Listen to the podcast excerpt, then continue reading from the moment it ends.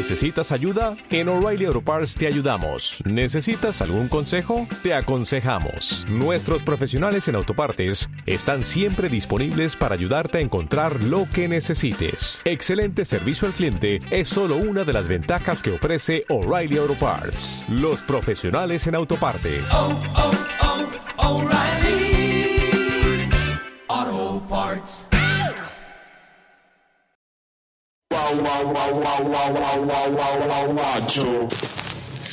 Hola a todos y a todas, mi nombre es Noelia Benedetto, soy sexóloga con perspectiva de género y terapeuta de parejas. En el día de hoy les vengo a hablar acerca de la salud sexual. El viernes 4 de septiembre fue el Día Mundial de la Salud Sexual. Y es importante que nos pongamos a pensar qué es la salud sexual para cada uno de nosotros y nosotras ya que en realidad la información que recibimos a diario nos da el mensaje que tiene que ver con la ausencia de enfermedad o de patología en relación a los genitales o con un correcto funcionamiento de lo que sería la respuesta sexual al momento de tener algún tipo de desempeño. También muchas veces puede estar relacionado con eh, los métodos anticonceptivos, los preventivos de ITS o con los embarazos no planificados o con esto de hablar de las infecciones de transmisión sexual.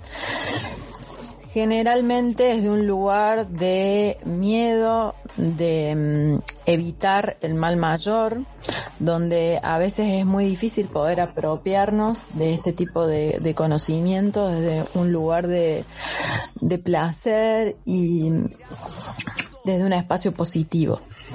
Entonces, pónganse a pensar en cuántas oportunidades donde han ido, por ejemplo, alguna charla o algún espacio de educación sexual integral, se ha planteado eh, a la salud sexual desde un lugar eh, placentero, satisfactorio, empezando por la autoestimulación y pasando después a la posibilidad de encuentros con otras personas desde el respeto, el consenso y el consentimiento.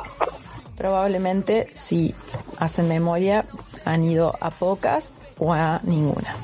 Si han tenido ese privilegio, bienvenido sea, pero no necesariamente es así. Lo cual es llamativo y a la vez es una tarea más que pendiente debido a que la salud sexual forma parte de los derechos humanos. Esto quiere decir que son universales para todas las personas por igual y la idea sería garantizar justamente el acceso a los derechos sexuales, tanto como los reproductivos como los no reproductivos, donde justamente contempla el placer, el respeto, el acceso a la información, a los centros de salud, eh, a poder justamente vivir la sexualidad de una manera saludable y libre. En relación a esto, eh, creo que hay que empezar a desarmar muchas lógicas. Obviamente con todo esto, eh, la salud sexual no tiene que ser privativa de un modelo biomédico.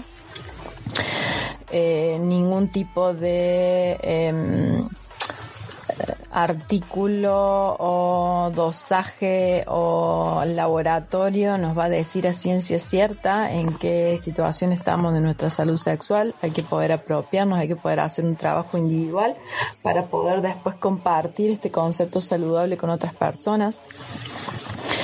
La idea sería empezar a, cuestionar los mandatos y los estereotipos en relación también al cuerpo, ¿sí? ¿Qué cuerpos son deseables? ¿Qué cuerpos son factibles de acceder al goce sexual y cuáles no? Empezar a desarmar esas lógicas. Empezar a cuestionar esto de la respuesta sexual considerada normal o sana, que básicamente tiene que ver con deseo, excitación, meseta, orgasmo, si puede ser simultáneo, y después resolución, donde sí o sí tiene que haber erección, lubricación y penetración. Esa es una de tantas respuestas sexuales y probablemente a nivel estadístico no sea la que eh, la mayoría de las personas en la mayoría de sus encuentros sexuales. Mm. Hay que poder eh, hacer a un costado esta lógica coitocentrista de que las relaciones sexuales sí o sí tienen que contemplar una penetración pene-vagina y que si no es así son incompletas, insatisfactorias y por lo tanto no sería eh, una actividad sexual en sí misma. Pensemos en personas que de repente se vinculan entre sí sin pene alguno, ¿sí? O pensemos en eh, sujetos que sí son portadores de, de pene, pero no necesariamente estos ocupan un lugar protagónico al momento de la relación sexual solo para la penetración. Somos cuerpos enteramente sexuales, enteramente erógenos. Nuestra capacidad placentera es totalmente ilimitada y la idea de hacer el foco en nuestra salud sexual sobre todo tiene que ver en esto, de poder potenciar nuestra satisfacción y nuestra capacidad de vivir esto con el mayor placer posible eh, Ali Ratucha, que es un sexólogo argentino, habla de salud sexualmente transmisible, así como existe la posibilidad a la orden del día de transmitir a través de los encuentros infecciones por transmisión sexual, eh, sería importante cambiar todas nuestras lógicas para que la salud sexual también sea un concepto transmisible a través de los encuentros eh, eróticos, sexoafectivos entre las personas justamente contemplando aspectos, como les dije, eh, como el respeto, el consenso y el consentimiento. Preguntar qué nos gusta, qué nos ha dejado de gustar, eh, qué cosas nos gusta y no las hemos hecho nunca, qué cosas sucedieron en algún encuentro y en realidad no nos hubiese gustado que fuera así, chequear y actualizar el consentimiento en todo momento, revisar la letra grande y la letra chica del contrato sexual que establecemos con vínculos más o menos estables, más o menos confiables, tener en cuenta, obviamente, utilizar métodos de barrera como el preservativo y como el campo de látex para todas las prácticas en las que estemos expuestos y expuestas. Eh, explotar al máximo todas las situaciones de autoestimulación posibles, ¿sí? Eh, el autoerotismo tiene que ver con el autoconocimiento también y no es privativo de las personas que están solteras o que son jóvenes, hay que habilitarlo para todas las franjas etarias y para todos los estados civiles, entre eh, comillas, que puedan ser conocidos.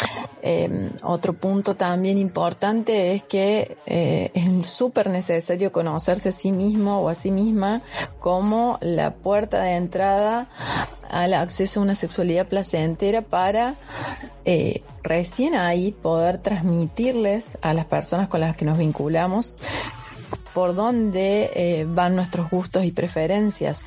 No es verdad que las personas con las que vinculamos tengan que hacerse cargo ellas de nuestro placer sexual o de nuestro goce sexual. Las vivencias orgásmicas solamente nos las vamos a gestionar entre nosotros y eh, las otras personas pueden acompañar en ese momento, pero no son las responsables de, de hacernos orgasmear, que a veces eh, se suele escuchar muchísimo en, las representaciones sociales de las personas. Por último, me parece muy importante que eh, justamente el conocer el poder hablar, el poder comunicarse libremente acerca del sexo, tiene que ver muchísimo con la salud sexual, por eso yo creo que salud sexual integral y educación sexual integral van de la mano, porque es una forma de que circule información desde una manera positiva, eh, con cierta apertura, para empezar a desmontar todos estos tabús, todas estas eh, creencias, prejuicios, estereotipos, sesgos, moralidades eh, y aspectos que nos hacen vivir con culpa, muchas veces la sexualidad, que genera muchísimas inhibiciones, malestares, padecimientos, ansiedades, angustias y también hasta quizás dificultades sexuales en lo que tiene que ver con nuestra respuesta sexual. Por último, esto que les decía a modo de línea, que la respuesta sexual humana eh, normal a veces se, se piensa como sinónimo de salud sexual, no es verdad que la respuesta tenga que ser así lineal, esto de deseo, excitación, meseta orgasmo resolución.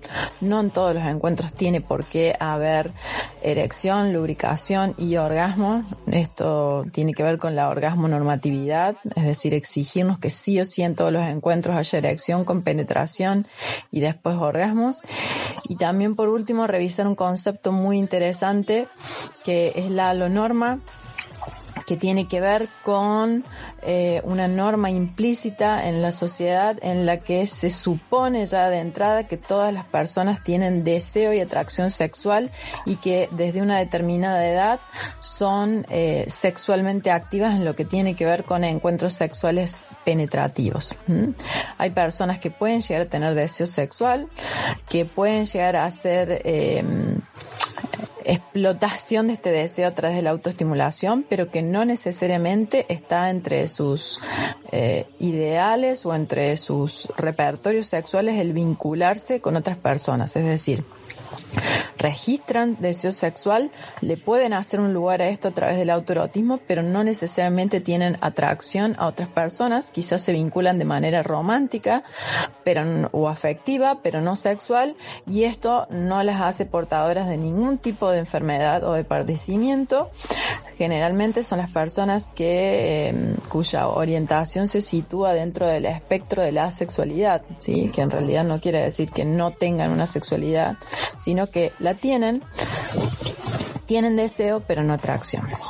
Bueno, esto sería todo por hoy. Em, les deseo educación sexual integral orientada al placer, una salud sexualmente transmisible en todos los espacios en los que circulen y que se puedan habilitar los permisos para desmontar todos los tabúes que los atraviesen y vivir la sexualidad desde un lugar placentero, sin prejuicios y sin limitaciones. Un saludo grande.